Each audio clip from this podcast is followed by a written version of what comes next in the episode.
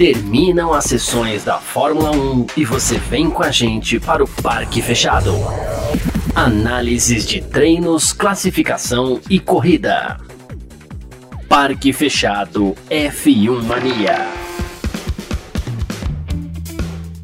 É isso, valeu demais pela sua presença, valeu você que tá junto com a gente por aqui, tá no ar mais uma edição do nosso Parque Fechado, aqui na Filmania é assim que funciona, termina as sessões da Fórmula 1, você vem com a gente pro Parque Fechado pra gente comentar tudo aquilo que aconteceu. Hoje, sábado, dia 30 de julho de 2022, e a gente vai falar sobre essa formação de grid para o Grande Prêmio da Hungria. Terminou a qualificação agora há poucos instantes aí com a primeira pole position da carreira do britânico George Russell da Mercedes.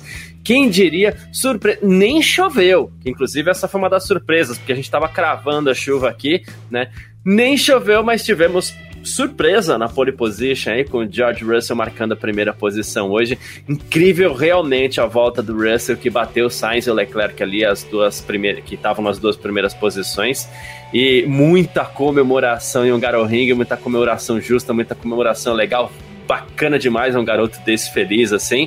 Mas enfim, estamos ao vivo aqui com o Parque Fechado para você que está acompanhando a gente pelo YouTube da F1 Mania, também na Twitch da F1 Mania, twitch.tv barra F1 Mania, no Facebook da, da F1 Mania, nos grupos F1 Mania Amigo do WhatsApp, Amigos do WhatsApp também F1 Brasil do Facebook. Estamos ao vivo também no Twitter, olha só que legal, né? Então você pode aproveitar, claro, participar com a gente. Estamos ao vivo no Terra TV, né? estamos na home lá do terra.com.br. E aproveita que está com a gente no YouTube, no Facebook, pode participar também, deixar seu comentário que a gente vai colocando aqui na tela, pode deixar sua pergunta. É, a gente vai bater um papo aqui nesse sabadão. Daqui a pouco a gente vai é, receber aqui o Vitor Berto e também o Gabriel Gavinelli para a gente falar exatamente dessa pole do George Russell. E olha, para quem acompanhou o Parque Fechado ontem, é, eu ainda falei, eu falei assim, não, eu não vou apostar.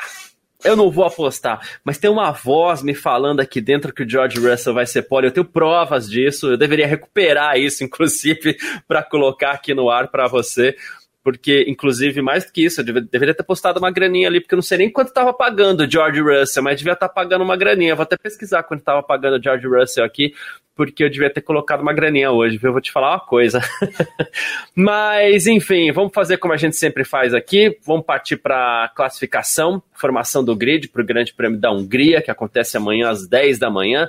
George Russell marcou 1,17,377. É o pole position para o Grande Prêmio da Hungria, que acontece amanhã, 10 da manhã, como eu falei. Na segunda posição, o espanhol Carlos Sainz da Ferrari. Quase, hein, Sainz? Quase mais uma pole. Terceiro, Charles Leclerc da Ferrari. O quarto foi o Lando Norris da McLaren, se apresentando muito bem a McLaren. É Esteban Ocon da Alpine foi o quinto, com Fernando Alonso também da Alpine o sexto. Sétimo, Lewis Hamilton da Mercedes. Então, você entendeu, né? Russell na pole e Hamilton em sétimo. Mas não, sem diminuir o Hamilton aqui, porque se não é o caso, nem faria sentido. Né? Aconteceu foi do Russell ser muito brilhante hoje. Uh, aqui, achei de novo. Valtteri Bottas, oitavo colocado com a Alfa Romeo, de volta ali entre os 10 o Bottas, né? Faz tempo que não dava por lá também. Daniel Ricardo da McLaren, o nono colocado. E Max Verstappen da Red Bull apenas o décimo, né? Ele, teve, ele primeiro ele errou na sua volta inicial, né? Ele cometeu um erro, espalhou é, o carro, perdeu muito tempo. E quando ele partiu para sua segunda tentativa, ele teve problemas com perda de potência. Agora, inclusive, a gente tem que especular para ver o que pode ter acontecido com o carro do, do, do, Max Verstappen. Ele que vai largar pertinho do Sérgio Pérez ali, seu companheiro de equipe, mas o Pérez que acabou ficando fora do Q2, foi meio conturbado o Q2 do Pérez também, mas sem problemas mecânicos. Segundo, décimo segundo colocado, Guan Yu Zhou, décimo terceiro, Kevin Magnussen, décimo quarto, Lance Stroll, décimo quinto, Mick Schumacher, décimo sexto, Yuki Tsunoda, décimo sétimo, Alexander Albon, Albon, 18º Sebastian Vettel, 19º Pierre Gasly, e o sonho do Latifi acabou virando abóbora, porque no fim das contas ele terminou apenas na última colocação, mesmo depois de ter liderado ali treino livre, uh, pro, pro, pro, no, no, terceiro treino livre, ter ido bem na sua última tentativa ainda lá no Q1, mas ele errou no finalzinho da volta, acabou uh, se classificando apenas na última colocação. Mais uma vez, você pode aproveitar, participar com a gente aqui, deixar seu comentário. Tem muita gente aqui já participando, como Raul Pereira, que está falando assim: olha, excelente Russell, parabéns. Está aqui dizendo que não é sempre que tem estreia de uma pole, verdade. Ainda mais um cara que, assim, é, é, é muito potencial. Não vou nem falar de potencial mais, é muito talento. Russell é um baita piloto, um grande piloto aposta linda na Mercedes, assim. Liminha, uh, olha só, lembrando inclusive aqui, né? Boa tarde, dois segundos pilotos na frente, merecidamente, verdade. Tem o Sainz ainda que ficou à frente do Leclerc. E a gente tem que entender que sim, o Sainz é segundo piloto na Ferrari. Uh, Robson Lucindo, eu tô arrepiado até agora. Realmente foi muito legal, foi muito bacana. Porque já chorou o Robson Lucindo aqui. Também o Raul Pereira, inclusive, está lembrando aqui, cara, Red Bull de novo dando sinais de vacilo técnico. Precisa entender o que aconteceu com o carro do Verstappen ainda. É, como a gente sempre fala, e a gente fala isso sempre que aparece algum tipo de problema mecânico e tudo mais, né, mas é, fato é que sim, a confiabilidade acaba ficando a desejar mais uma vez. Não sei o que aconteceu com, com o Verstappen, mas né, vamos aguardar aí para ver o que pode ter sido também tá bom? Uh, Luiz Henrique Ferreira também tá aqui, boa tarde. Minha Mercedes voltou. Ainda tem essa ainda, né? Na temporada tão complicada assim como a Mercedes está vivendo em 2022, é a forma da Mercedes voltar para a ponta aí, mesmo que seja na pole position. Ninguém aqui está cravando que a Mercedes vai ganhar amanhã. A gente não sabe nem se ele vai brigar pela vitória. Embora a pole position tem sempre essa prerrogativa de, de levar um favoritismo a mais, mas é, é, a Mercedes de volta à ponta aí, muito legal, né? O Neto Boy Whatever tá dizendo aqui, acho que ele quis escrever Jorjão da Márcia, ele escreveu Jorjão da Márcia. Ah, Márcia, isso deu bem, Márcia. É, Jorjão da Márcia tirou essa volta da cartola, né? Eu já tava comemorando a quebra do Verstappen, veio o Jorjão do nada e acabou com a minha festa. Ah, tá, já entendi, você é ferrarista, né? Isso já explica, né? Tiago Frois também, boa tarde, amigos do Parque Fechado. Olha o Jorjão da Massa aí. Também Efraim Oliveira. Pérez voltou ao nível de quando chegou na Red Bull. É, vamos com calma.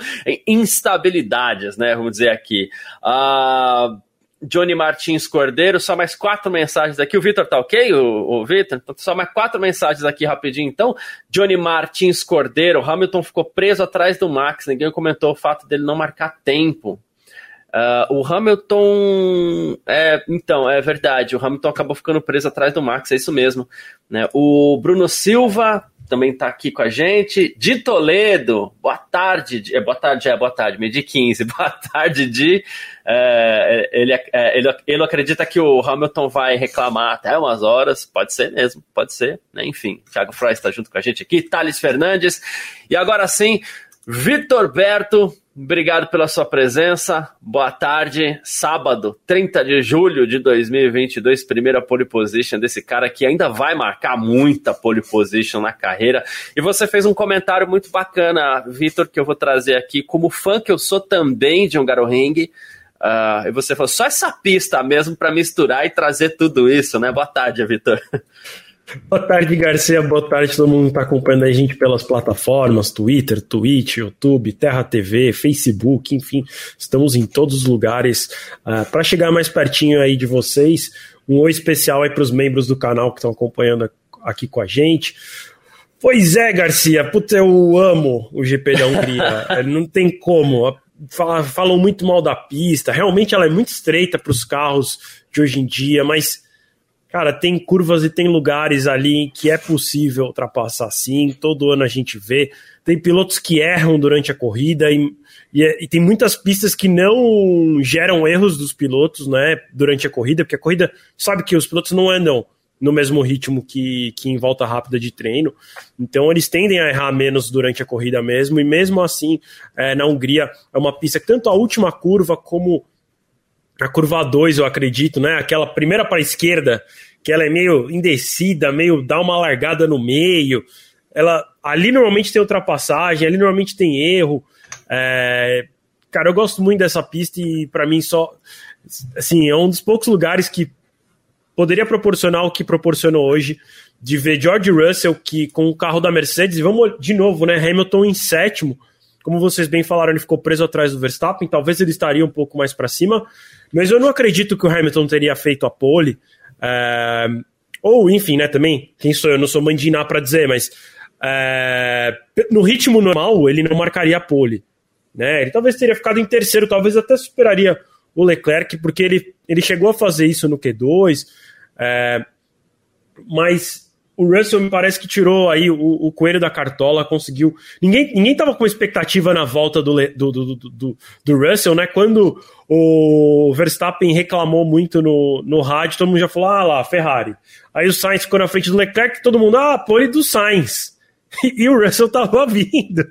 É, e aí, né? E é uma pista que, enfim, né, não, não só por conta da pista, né, mas sei lá, para mim o GP da Hungria normalmente acontecem coisinhas diferentes, então é, tem um Norris na quarta posição, é, tem um Verstappen com o motor quebrado, que de novo tem nada a ver com a, com a questão da pista, mas GP da Hungria, né? Acontece essas coisas. É, o Pérez em 11, que no fim, né, ficou assim: nossa, é, o Pérez vai passar uma vergonha. Vai, vai ter o Verstappen largando lá na primeira fila e ele largando em 11. Eles vão largar um do lado do outro, né, amanhã. Então, é, isso se o Verstappen não precisar trocar tudo, né? Porque também tem essa possibilidade. É, o que, que gerou é, essa perda de potência? Talvez tenha que trocar alguma coisa e também, assim, se tiver que trocar um componente para tomar 10 posições, aí ele cai para último, já é melhor trocar tudo, que aí fica em último mesmo. De vigésimo não dá para ir mais para trás. Então, é, temos que aguardar. Às vezes vai ser necessário isso para amanhã.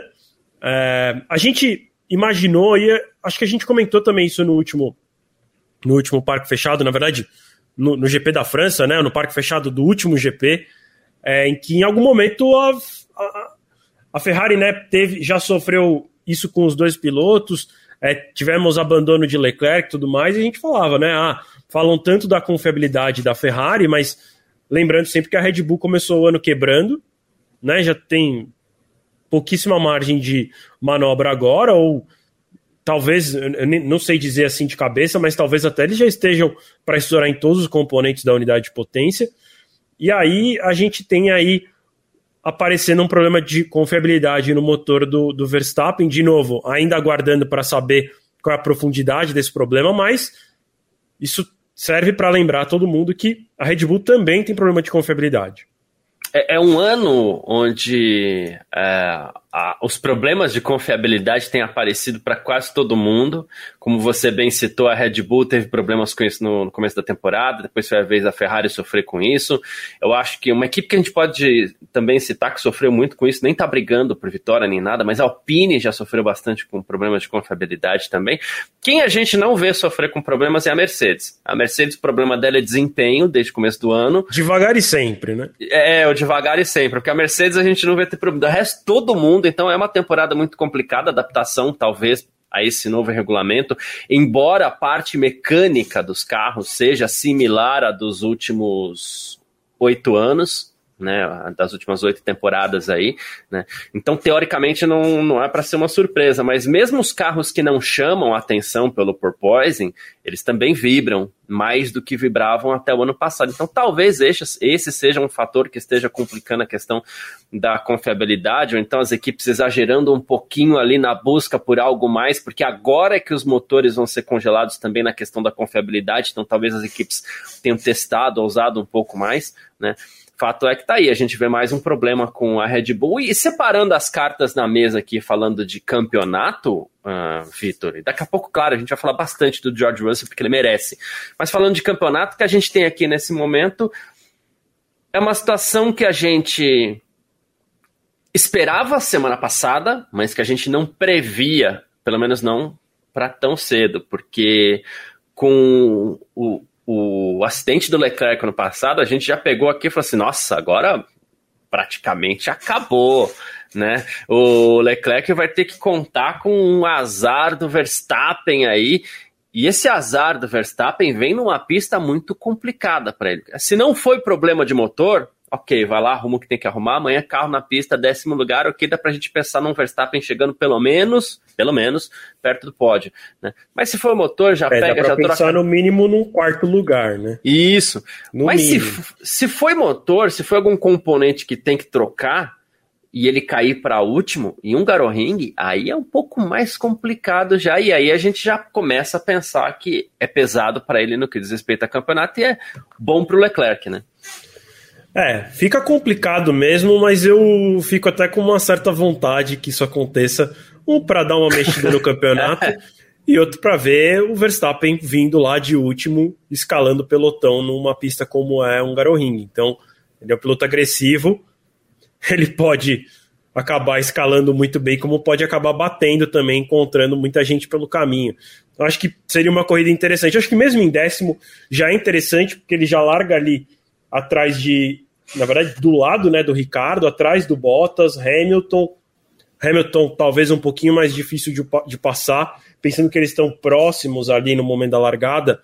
É, pegaria o Hamilton cedo, né? Então com o Hamilton andando no meio do tráfego é um pouco mais difícil. Né? Se tivesse o pelotão um pouco mais passado, facilita, porque aí o Hamilton não tem possibilidade de usar vácuo, nem asa, nem nada. É, Alonso, que é difícil, Ocon também é difícil. Então, assim, mesmo largando em décimo, não é um, não é um trabalho tão simples, apesar da, da Red Bull ser muito superior é, com o motor funcionando perfeitamente, né? E é óbvio que eles não vão com o motor é, não perfeito para amanhã, mas é, resta saber a decisão que eles vão tomar, e nada impede que uh, a gente já viu equipes tomarem decisões do tipo, não troca, acha que arruma, chega amanhã quatro voltas, o problema volta, às vezes não volta numa situação que vale a pena abandonar, né? Mas volta ali de um jeito que também possibilita de avançar muito. Então, é, o Verstappen passou por isso já esse ano, não por um problema de motor, mas acho que um problema no assoalho.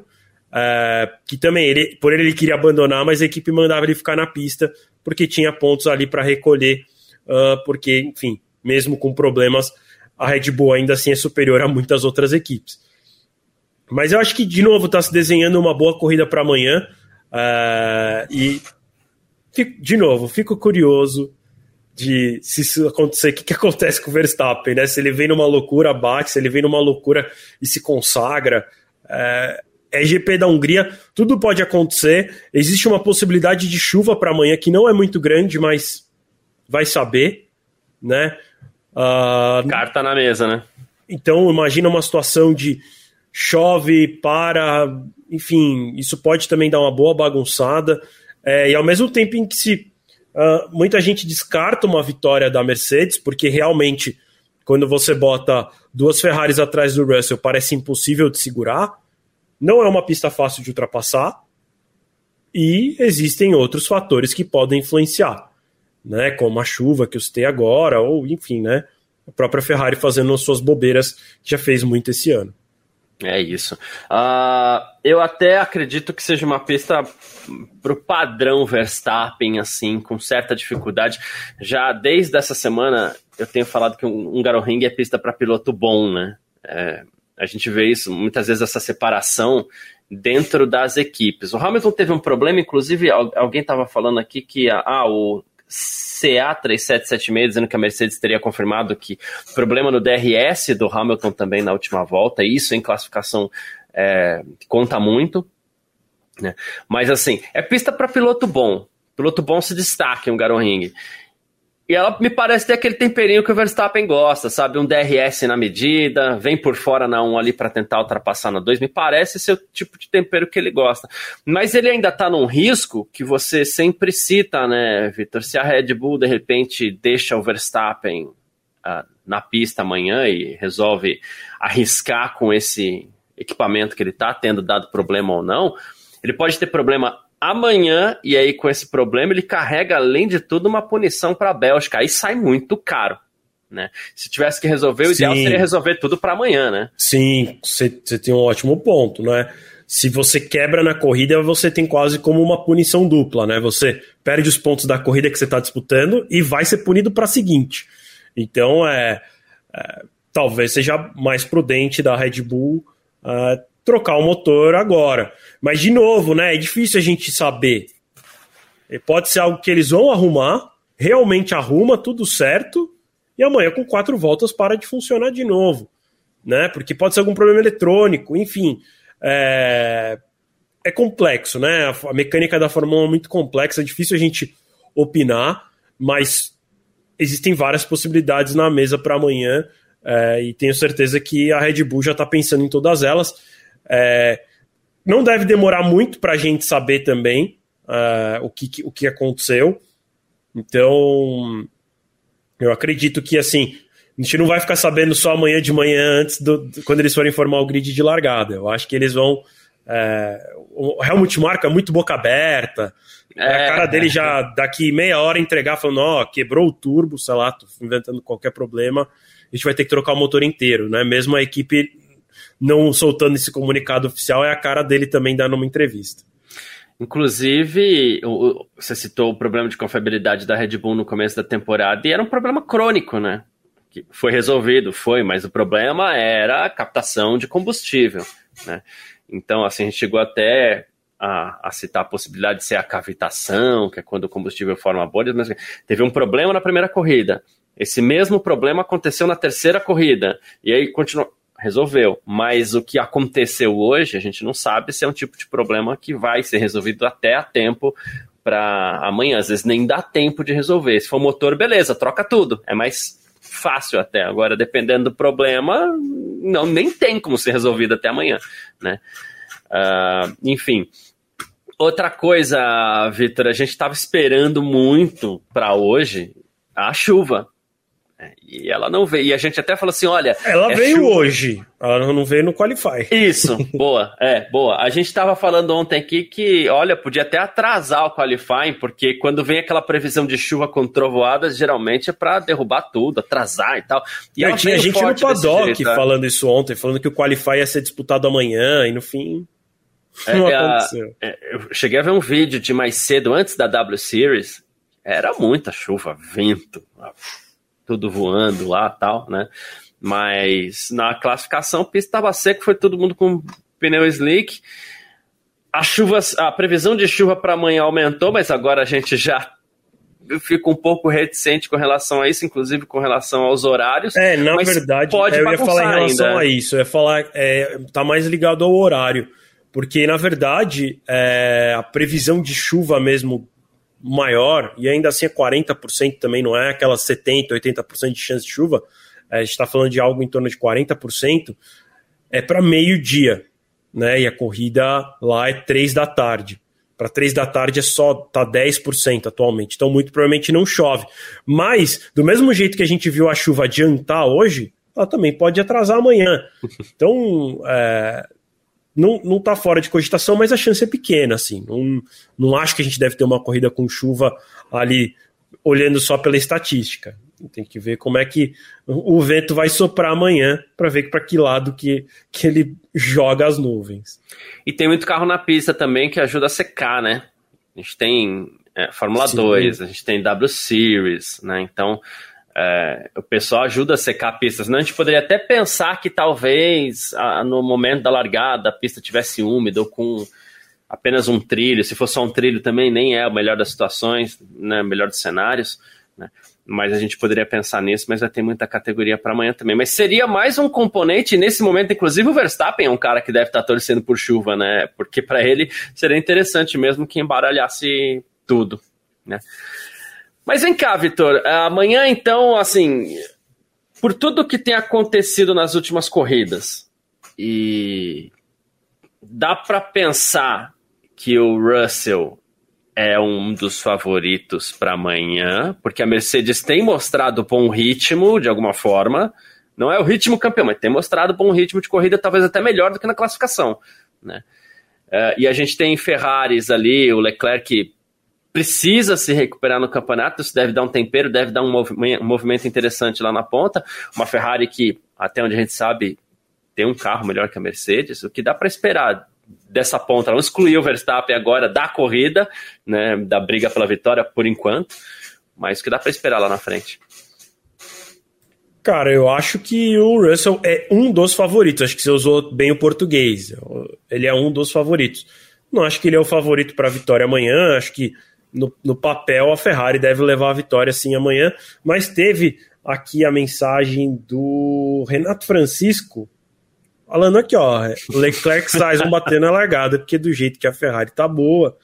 Então, sei lá. É, Ferrari já cometeu vários, vários deslizes. O Leclerc também reclamou muito dos pneus durante o Qualify. É, até o Q2 a Ferrari estava bem aquém do que se esperava, né? A, a Red Bull ontem falou, tipo, cara, estamos torcendo pela chuva porque no seco não temos a menor chance. E, e aí secou e a Ferrari não estava andando bem, né? Tanto que, enfim, é, foi uma belíssima volta do Russell, mas o Russell fez a pole position e não a Ferrari. Isso é mérito do Russell, sim, mas também aponta aí que a Ferrari faltou, faltou para a Ferrari, né? Eu acho que para amanhã a gente tem, tem essa questão do, do Russell largar na pole, mas é muito provável que ele seja ultrapassado, sei lá, do máximo até a hora do primeiro pit stop, né? Um, vamos ver, vamos. Sei, assim. Não, não vou dar meu palpite ainda do pod de amanhã, mas eu, eu já tenho uma sensação sobre. E aqui a gente tem outros cenários que a gente pode avaliar também que envolvem exatamente a postura da Ferrari. O que vai fazer a Ferrari? Vai dar alguma ordem para os dois pilotos? Vai liberar os dois pilotos para brigar? Porque a gente lembra a sprint da Áustria, por exemplo, onde o Sainz estava pressionando o Leclerc e com isso o Verstappen teve folga para passear tranquilo lá na frente e vencer sprint. Né? E o domingo, inclusive, provou que a Ferrari tinha mais carro. Né? O Verstappen venceu muito por conta dessa disputa entre o Sainz e o Leclerc. Se acontecer essa disputa amanhã, a Ferrari ainda não declarou quem é o piloto preferido, quem que vai ter o favorecimento, e aí com o Sainz largando na frente, pode ser que ele queira vender caro essa posição também, né? Eu acho que se não tiver uma ordem de equipe, ele vai vender caro, né? A gente viu isso é, nas últimas etapas, ele também reclamando muito no rádio de tipo qualquer tipo de cogitação de ordem. Então, é, mas eu também fico curioso assim do que, que pode acontecer amanhã. É, mas não sei, eu, eu, tô, eu tô tentando evitar falar sobre porque eu acho que eu vou entregar meu palpite da, do pódio de amanhã. É, cara, assim, acho que a Ferrari não, não tomou uma decisão ainda. E eu acho que, do meu ponto de vista, isso é um erro. Eu acho que eles deveriam sim tomar uma decisão. O, Leclerc está 26 pontos na frente do Sainz. A gente já passou da metade do campeonato. Então, e, e eles têm cometido erros e não têm um carro confiável. Então, assim, me parece que a melhor chance deles serem campeões é apostando em um piloto. Né? Porque é, com essa variação de ah, um quebra, outro bate. Quando, quando, tudo, quando tudo tá bem, você tem que jogar tudo, todas as fichas num só para ter melhores chances. E se ficar dividindo os esforços, quebra um, bate o outro, aí ganha um, ganha o outro, no fim vai chegar os dois lá em, terceiro, em segundo e terceiro no campeonato. Talvez até a Ferrari seja campeã de construtores, mas como a gente fala, né? A Ferrari diz muito que gosta, que o objetivo é a equipe ser campeã.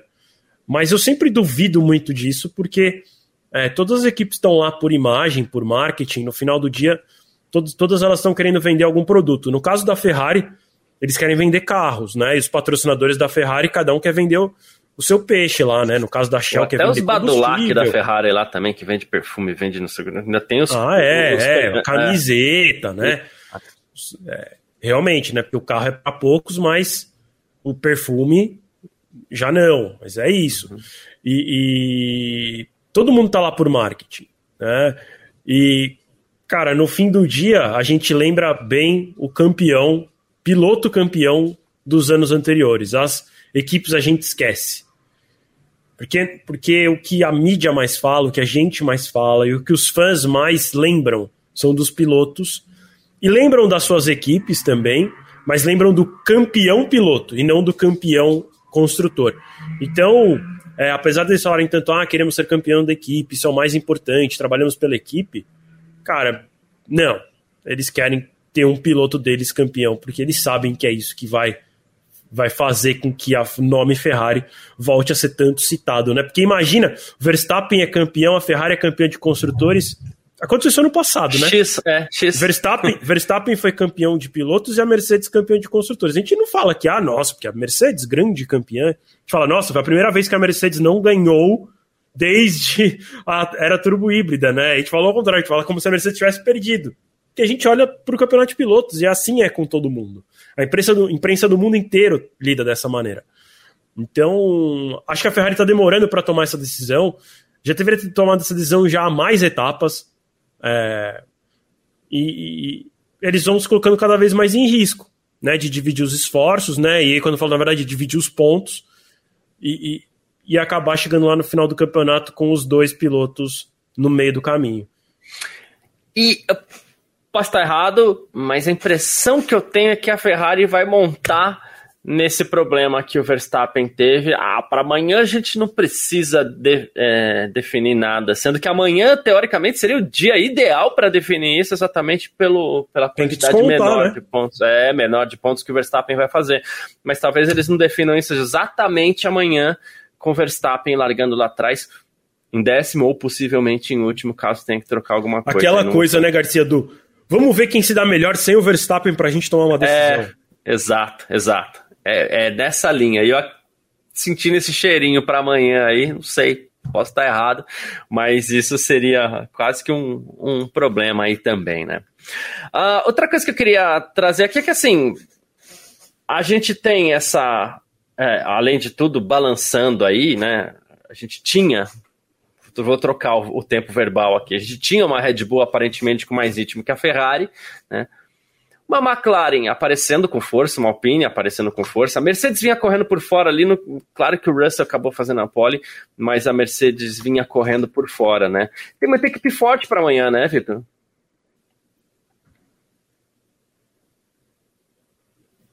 O Garcia, eu tive um problema no, no meu áudio aqui, não, eu não consegui te ouvir.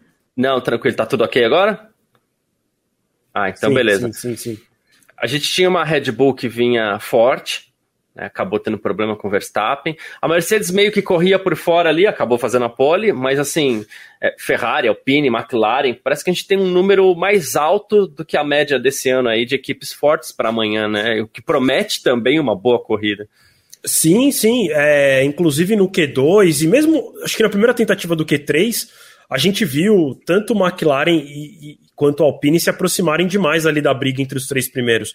É, a gente teve Norris em, em alguns momentos liderando a tabela, é, as duas Alpine superando as Ferraris. Então, é, de novo, assim, acho que aí, aí aqui eu já acho que é um pouquinho mérito do GP da Hungria. É, é um circuito mais seletivo, né? É um circuito que faz com que pilotos cometam erros. E também eu acho que é um circuito que talvez dê uma equilibrada nas coisas por. Lá, eu acho o circuito tem umas características muito únicas.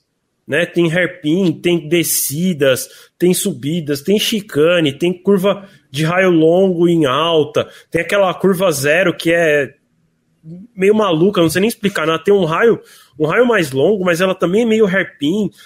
E todo mundo dá uma, uma espalhadinha ali, né? Todo mundo dá uma escorregadinha.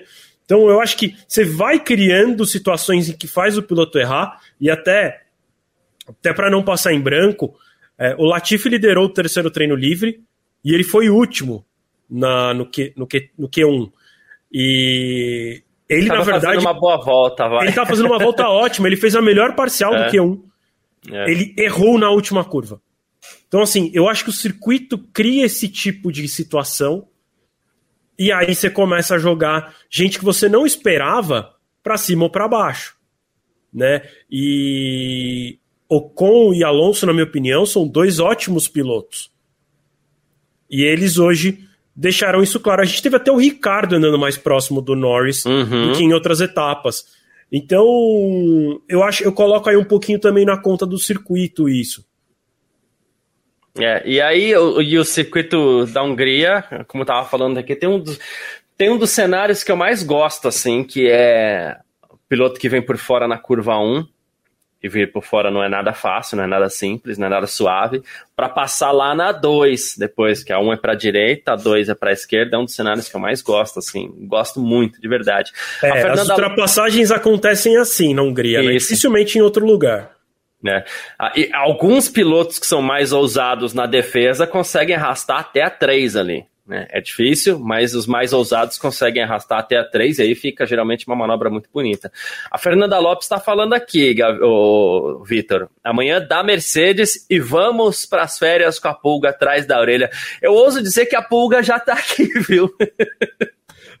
é verdade. É assim, o problema é que depois vem Bélgica e são férias, férias literalmente, né? As equipes não podem trabalhar, então é, a gente não vai ver. A gente poderia falar assim: ah, mas daqui, ó, da Hungria até a Bélgica vai evoluir o carro e, e não vai, não vai evoluir o carro. Então, eu tenho uma certa dúvida, assim, né? Eu concordo com a Fernanda. Acho que sim, a gente vai.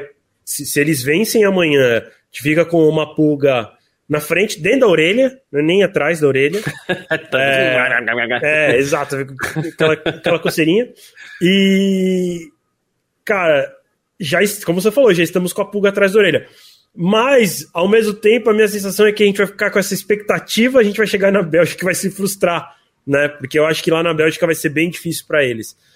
É, mas, cara, já melhoraram muito. Acho que não tem equipe que melhorou mais no grid inteiro do que eles. É, e a Mercedes. Tem uma equipe que tem poder de, de recuperação, é a Mercedes, é a equipe que dominou aí por quase uma década, né? Mais de meia década. Como equipe, ganhou todos os campeonatos da era turbo híbrida. Né? Exatamente.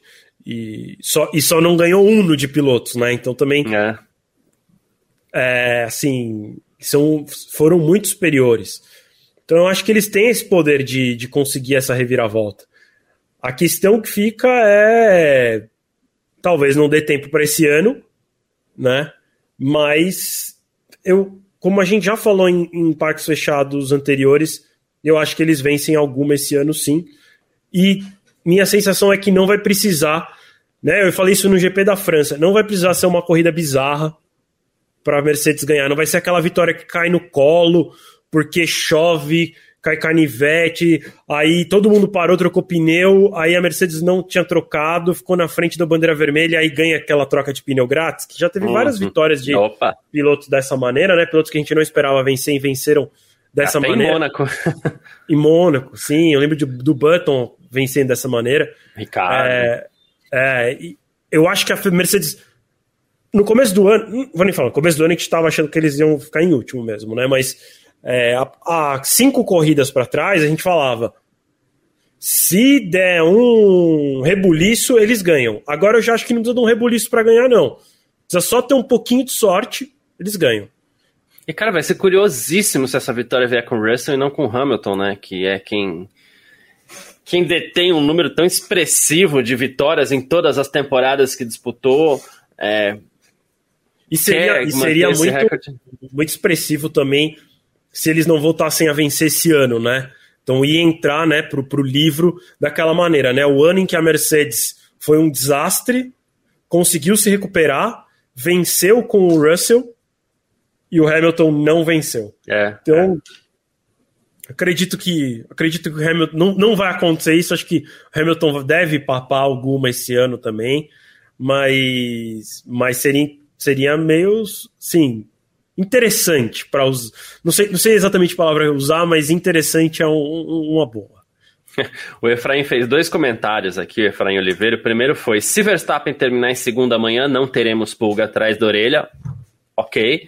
Uh, e ele falou que Bottas e Verstappen vão largar próximos. Bom pro Verstappen, né? de puxar a história.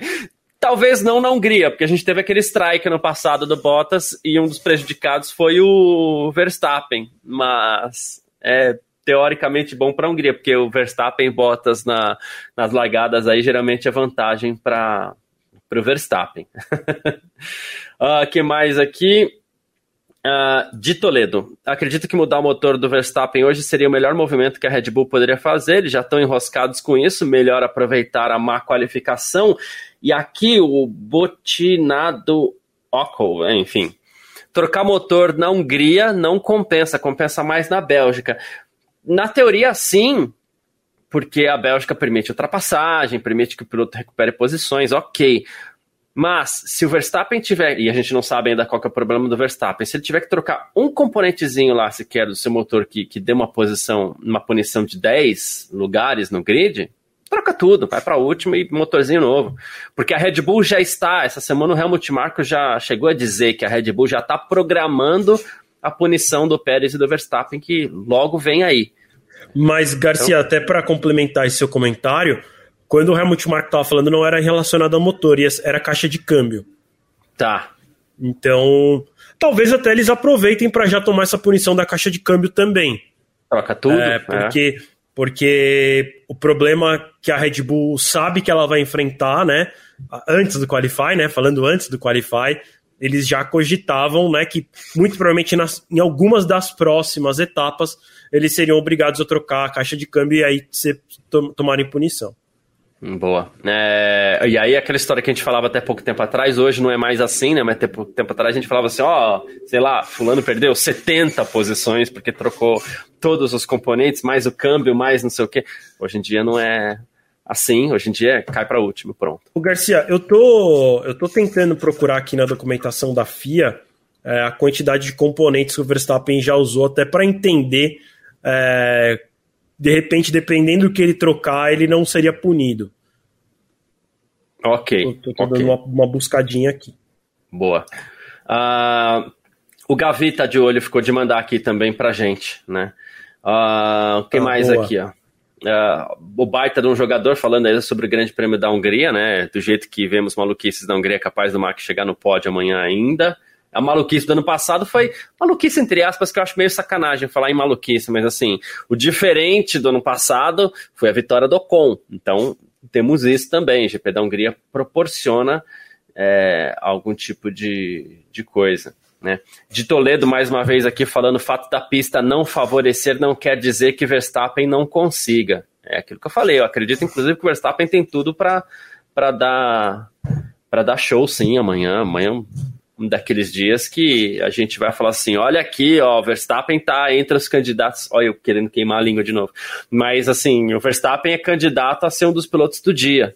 Né? Então, é, a gente. o Tomori, inclusive. Garcia, tá falando o, o Gavi mandou aqui, mas enfim. Tá, já que o assunto é Gavi, o Elton Moura falou assim: é, o Gavi deve ter apostado em dobradinha da Red Bull.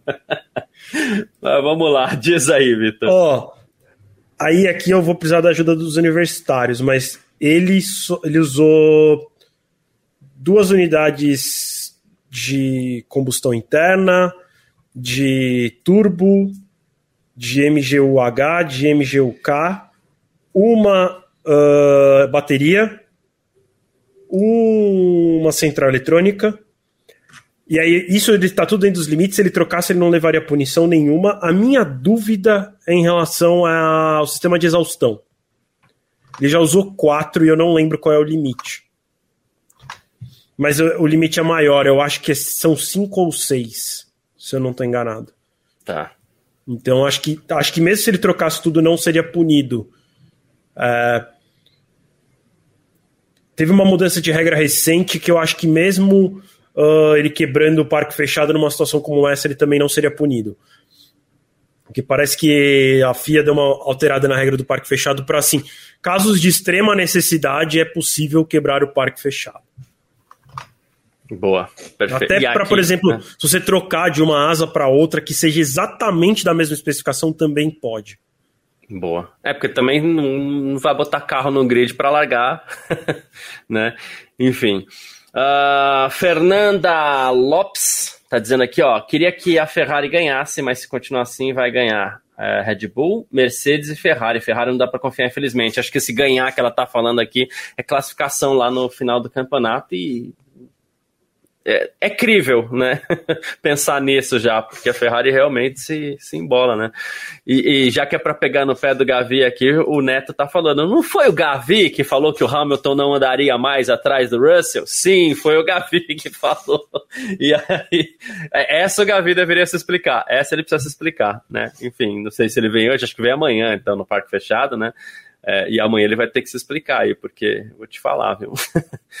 Outra coisa, Elton Moura, na condição da Red Bull, iria para o quarto motor, ganhava. É, tem essa, essa, jogada possível de se utilizar também, né, Vitor? Então, eu tenho dúvida se existe essa possibilidade. Eu tenho dúvida, porque na verdade, se você não usou o terceiro, como é que você vai pular para o quarto? É quebrar o lacre do terceiro. Ah, tá. Se você não usou o terceiro. É, ele queria quebraria o lacre do terceiro. Não dá tá. pra pular do segundo pro quarto. Sim, sim, sim, sim, justo. Né? Não dá pra quebrar lacre de dois motores aí também, que aí também. É um é... pouco diferente, porque no videogame, no videogame, quando você vai jogar o F1 22, tem lá os três motorzinhos, você pode escolher o quarto. Só que não existe isso na vida real, porque ele não. Não é que tem um, um lá no, no box da, da, da, das equipes, tem lá a caixinha que tem o motor 1, motor 2, motor 3, motor 4. É na ordem que você usa. Quando você vai, quando você troca de motor, ele é o terceiro, né? O que o que eu não sei se é possível seria, por exemplo, eles trocarem para o terceiro e aí trocarem para o quarto, mas eu não sei como é que faria para fazer isso, entendeu? É, entre uma sessão e outra não, não deve dar então, para trocar dois, né? Teria que trocar hoje e amanhã. É, sexta, e, sexta e sábado. Isso é uma coisa se tivesse trocado entre o TL3 e o Qualify, do, do, é. do 2 pro 3, depois do 3 pro 4. Mas de hoje para amanhã, que eu acho que não tem nem como registrar isso lá na FIA. Né? Porque eu acho que, na verdade, conta o motor a partir do momento que você usa ele. Né? Usar, eu quero dizer, tipo, sair do, do box com ele, né? Então, acho que é isso, assim, ele não tem como jogar, pular direto pro quarto, ele do, do segundo vai pro terceiro. Federico Matos, o que seria caso de extrema necessidade para quebrar o parque fechado? O que o diretor de prova quiser? Não é que o diretor de prova quiser, mas ali eu acho que entra muito uma questão do bom senso também. Né? Isso, né? é tipo, é. a Red Bull vai lá, faz um pedido para os comissários, fala: olha, o motor quebrou. É, acho que eles devem ter que mostrar, é, como chama? Telemetria Uhum. E aí falam, ah, realmente, é, o motor tá estranho. E, gente, é meio óbvio que a Red Bull não faria de propósito o Verstappen fazer uma cena que o motor tá quebrado para ele largar em décimo para poder trocar de motor quebrando o parque fechado. Então, assim, a necessidade é trocar para poder correr amanhã. Né? É, é poder mexer para correr amanhã. É, eu acho que extrema necessidade é, é a dúvida entre correr ou não. Então, assim, ah, é, bateu na. Tipo, estourou o bico na última volta do Qualify. Querendo ou não, se você for trocar o bico, é, é quebrar o parque fechado. Mas é... como, como não dá pro cara. Assim, quebrar o parque fechado, jogar ele pra. largar dos boxes, inclusive, não é nem pra último. Então é uma punição muito grande. É... E aí você tiraria o cara do grid, que eu acho que a Fórmula 1 também não gosta muito dessa história de os pilotos não largarem no grid. É e não dá para correr com a asa quebrada, cria-se então a situação que aí é uma história de extrema necessidade, porque não dá para correr sem o bico. E aí troca, desde que seja exatamente a mesma especificação do que ele usava antes da quebra. Então também tem isso assim. Vou colocar uma situação. Talvez, digamos que a Red Bull não tenha um motor na mesma especificação do que o que quebrou agora no carro do Verstappen talvez a direção de prova entenda como não sendo uma troca justa e seria sim quebra de parque fechado. Porque ele estaria recebendo uma evolução no carro. Justo, boa. Uh, mais uma aqui para a gente. Vamos ver quem mais está aqui. O Federico Matos lembrou o jogo aqui também, que falou para dar quarto motor, segundo, terceiro, lembrou disso, né? uh, o Neto Boy, ele tá falando aqui, ele mandou mandando uma mensagem aqui desde o começo da live, inclusive, que ele falou assim: o Leclerc tem que aproveitar, não fez a pole. E sem a zica da pole, ele precisa ganhar, independente de qualquer coisa, tem que aproveitar os problemas da Red Bull, senão acabou o campeonato. Né? Eu já não falo mais, e ano passado a gente ia muito nessa linha, né? Putz, se acontecer tal coisa, acabou o campeonato, aquele campeonato não acabava, foi lá para a última corrida. Eu não vou mais falar muito em, em, em acabou o campeonato, né? Mas sim, seria bem interessante pro, pro, pro Leclerc que ele conseguisse se recuperar e vencer a corrida amanhã. E o Paulo Rogério mandou pra gente aqui um, um superchat. Grande Paulo, obrigado pelo superchat aí, obrigado pelo carinho de sempre, obrigado, muito Paulo. bom.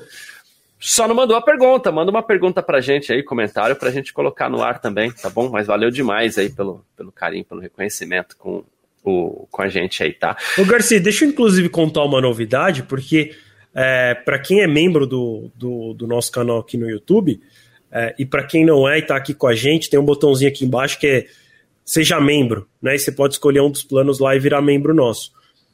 Tem agora direito a uma vez por mês, então toda vez que você renova seu plano, você ganha um, uma mensagem destacada aqui no nosso chat. É quase como se fosse super chat, só que você não bota uma grana em cima disso, né? Já está incluso aí na sua assinatura. Então convido aí quem já é do clube a mandar sua mensagem destacada e quem não é do clube se inscrever.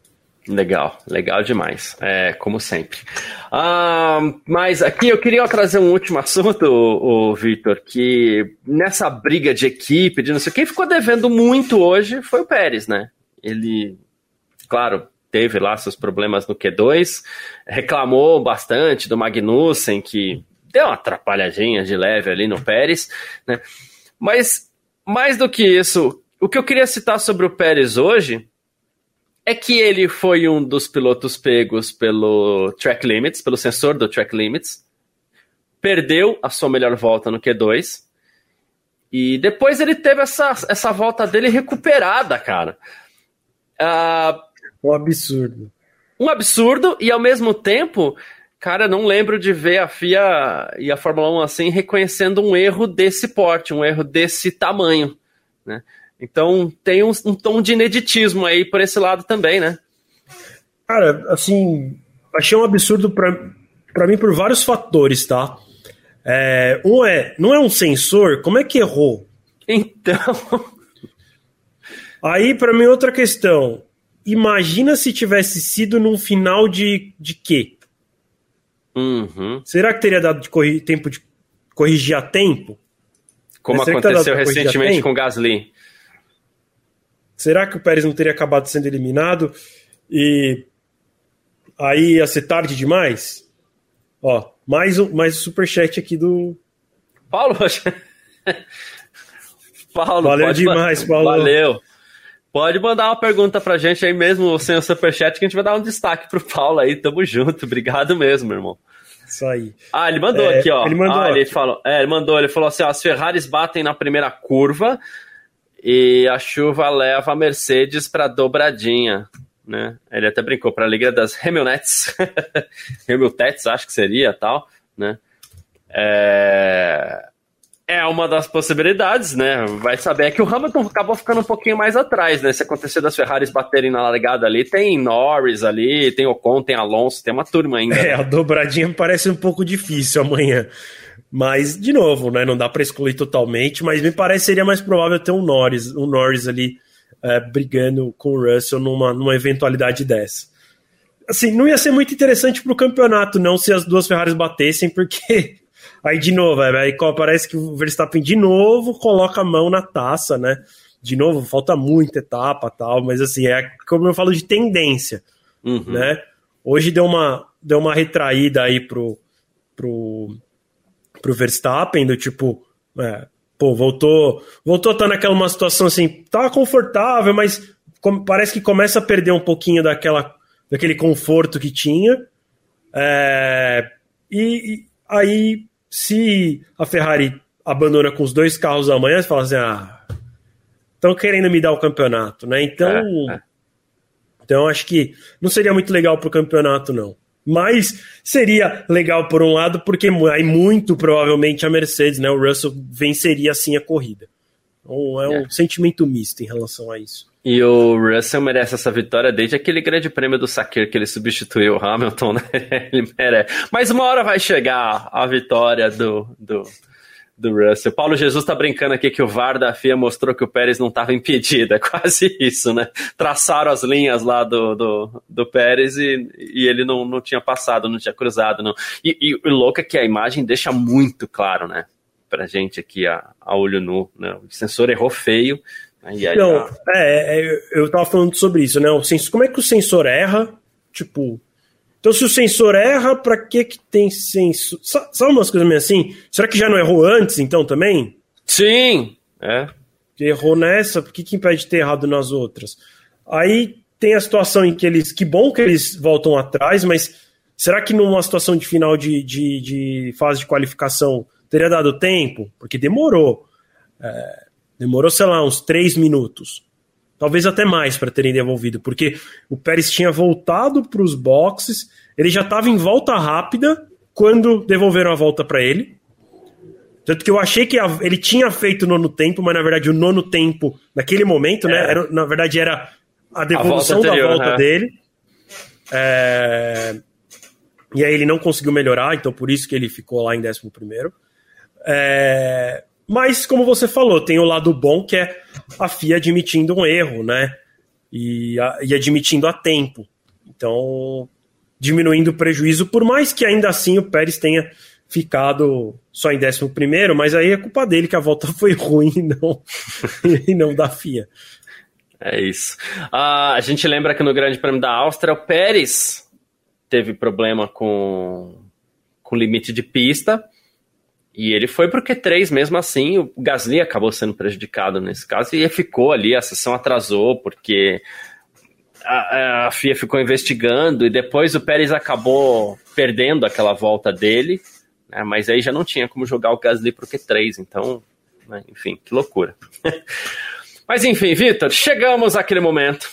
Né? É, você falou assim: ah, eu tô guardando meu palpite, eu não vou jogar meu palpite agora, tal. Então agora eu quero saber de você, eu quero saber de todo mundo que está acompanhando a gente aí, Facebook, YouTube, todo mundo que puder fazer comentário. Manda pra gente o pódio do Grande Prêmio da Hungria para amanhã, Vitor. Cara, minha opinião é Sainz, Sainz. Russell e Norris. Sainz, Russell e Norris. É, eu tenho que admitir que é interessante. É interessante, eu gosto do seu. Né? Enquanto, enquanto você pensa aí e o pessoal manda o palpite no chat, acabou hum. de rolar a largada da Fórmula 2. Ace Fittipaldi assumiu a, a, primeira posição logo na largada, tá se defendendo agora aí do ataque, acabou errando na 2, espalhando muito e, e perdeu. cai para terceira, quarta, terceira posição. É isso. É, tinha feito uma boa largada mesmo. Né? Uh, cadê aqui, ó? Uh, mais um, mais não, não, mais um não. É, em condições normais, Efraim Oliveira está falando aqui. Uh, Leclerc, Sainz e Verstappen.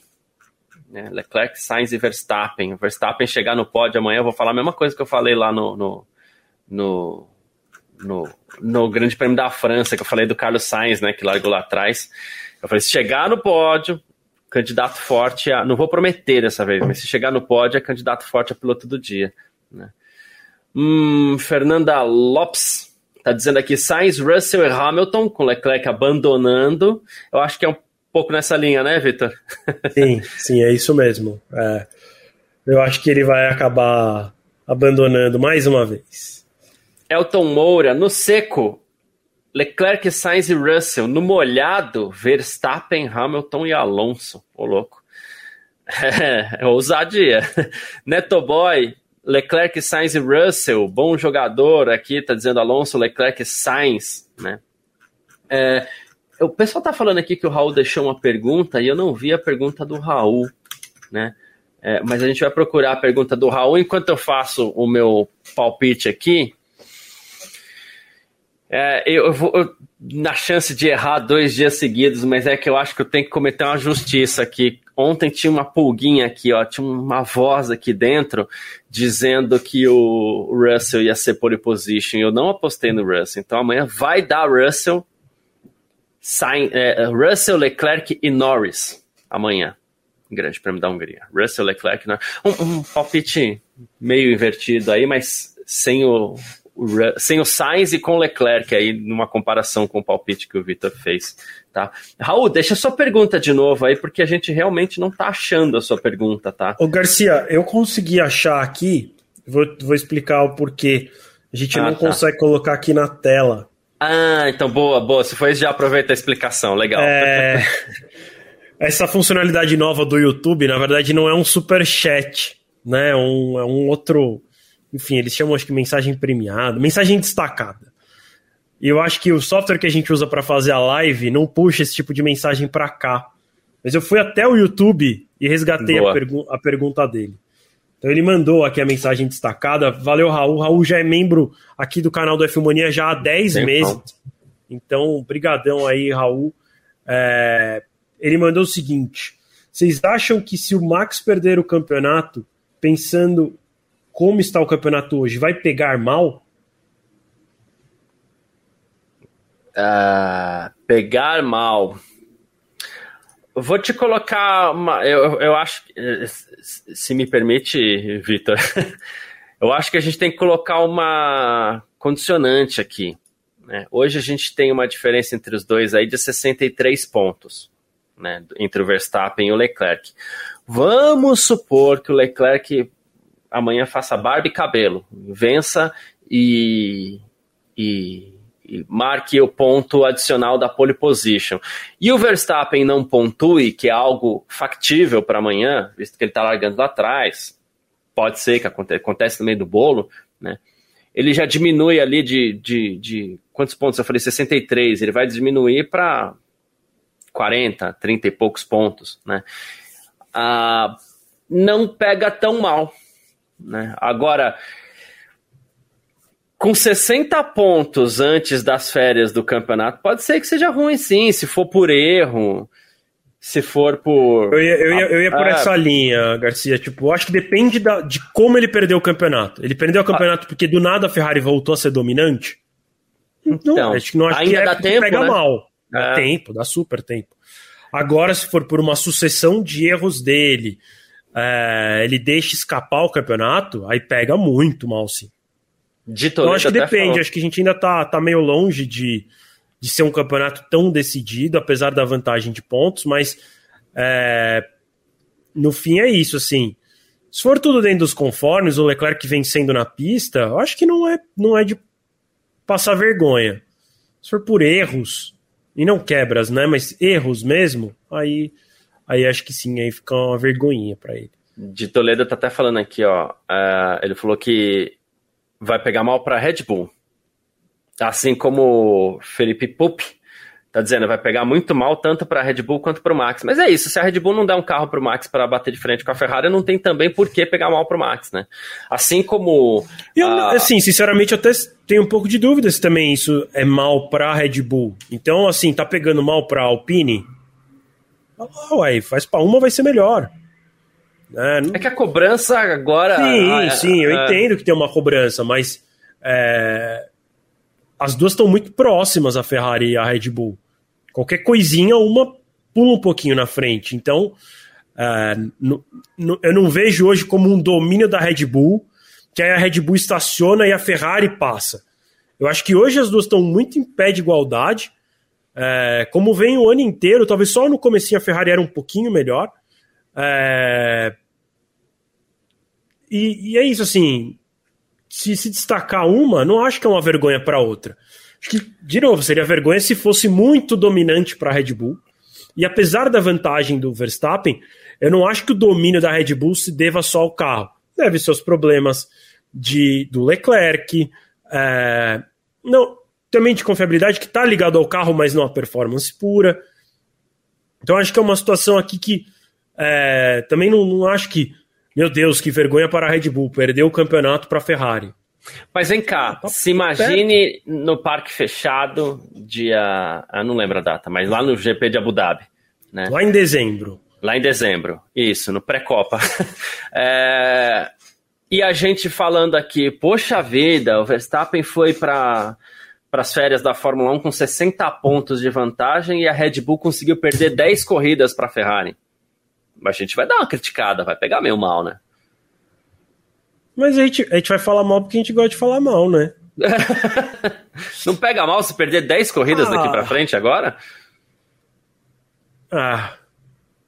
Sim, mas é que, é que para mim, de novo, é, pega mal para Ferrari perder este campeonato, olhando para onde eles estavam ano passado.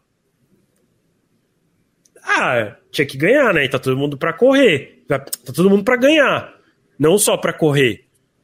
Mas é tão ruim assim, é vergonhoso, pegou mal para Ferrari perder esse campeonato? Ah, óbvio, nós somos críticos, nós vamos falar que sim. né? Porque cometeu erros em pit stops, porque o carro não é confiável. Mas é... não sei, assim, acho que para mim também de novo, a gente gosta de criticar, mas é, é merecedor de tanta crítica? Não sei, acho que acho que não, assim, acho que a Ferrari já tá querendo não, por exemplo, a Ferrari já tá fazendo um campeonato já muito além do que a gente esperava. Eu, eu vejo com muito mais maus olhos o desempenho da Mercedes do que o da Ferrari. Já é meio óbvio, né? E de novo eu posso queimar minha língua, mas eu já acho meio óbvio que a Mercedes não vai ganhar esse campeonato. Apesar de que o Toto Wolff falou agora há pouco e daqui a pouco tá lá no F1mania.net, que se o Russell vencer amanhã, não descartem eles do campeonato. É, mas assim, não, eu não acho que a Mercedes vai ganhar de jeito nenhum o campeonato esse ano. Eu acho que pega mais mal para a Mercedes do que para a Ferrari. É a Mercedes, dominou tudo. E aí chega e não, não vai.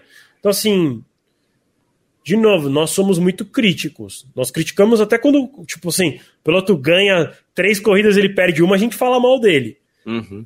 Mas não acho que é tão a ferro e fogo assim.